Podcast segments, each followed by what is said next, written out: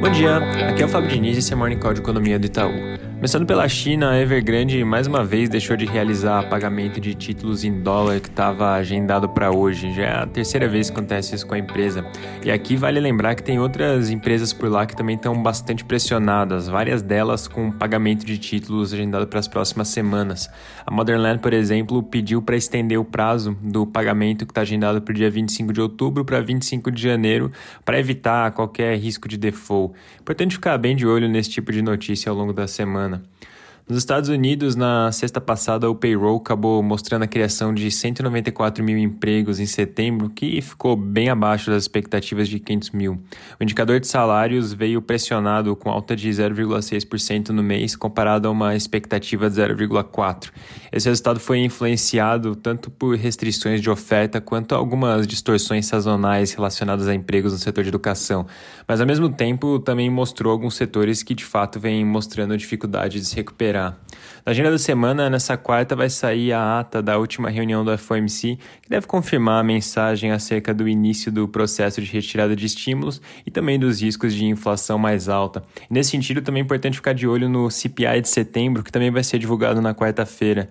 Destaque também para o resultado das vendas do varejo, também relativo ao mês de setembro, que vai sair na sexta. Completando a agenda internacional, na quarta-feira sai a produção industrial da zona do euro, que deve vir com queda no mês, ainda impactada por restrições de oferta, principalmente relacionadas a veículos. No Brasil, a semana começa um pouco mais lenta do que de costume por conta do feriado de amanhã. As atividades no Congresso devem ficar meio paradas e só retomar mesmo na semana que vem. Apesar disso, os jornais relatam que a semana pode trazer bastante discussão nos bastidores, principalmente em relação aos textos relacionados à reforma tributária no Senado. Nesse sentido, tem uma notícia no Valor mencionando que o relator estuda fazer uma transição para o corte de incentivos tributários e também para a extinção do JCP. E a ideia aqui é que ele vem considerando que essas duas partes do projeto só entrem em vigor a partir de 2023 como uma forma de amenizar é, o impacto de empresas e setores que vão ser mais diretamente atingidos por essas mudanças.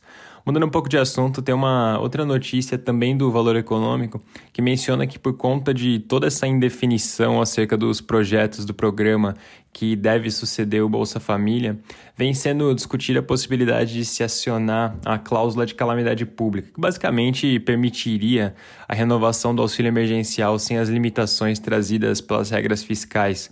O argumento aqui é que, apesar da melhora em relação à situação do Covid, a pandemia trouxe uma série de impactos socioeconômicos, como, por exemplo, um aumento bem representativo da fome e da pobreza no país.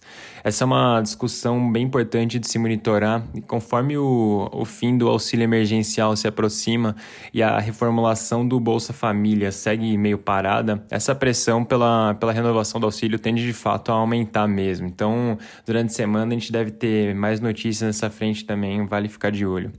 Caminhando para o final, a agenda da semana traz como destaque o resultado da receita do setor de serviços na quinta, que deve mostrar uma alta de 0,6% no mês de setembro, impulsionada por uma melhora no componente de serviços prestado à família. Apesar disso, com a queda nas vendas do varejo e na produção industrial, o IBCBR, que vai sair na sexta, deve vir com uma queda de 0,3% no mês. Lembrando que por conta do feriado, amanhã não tem morning call, mas a gente está de volta na quarta-feira. Um bom dia e uma boa semana.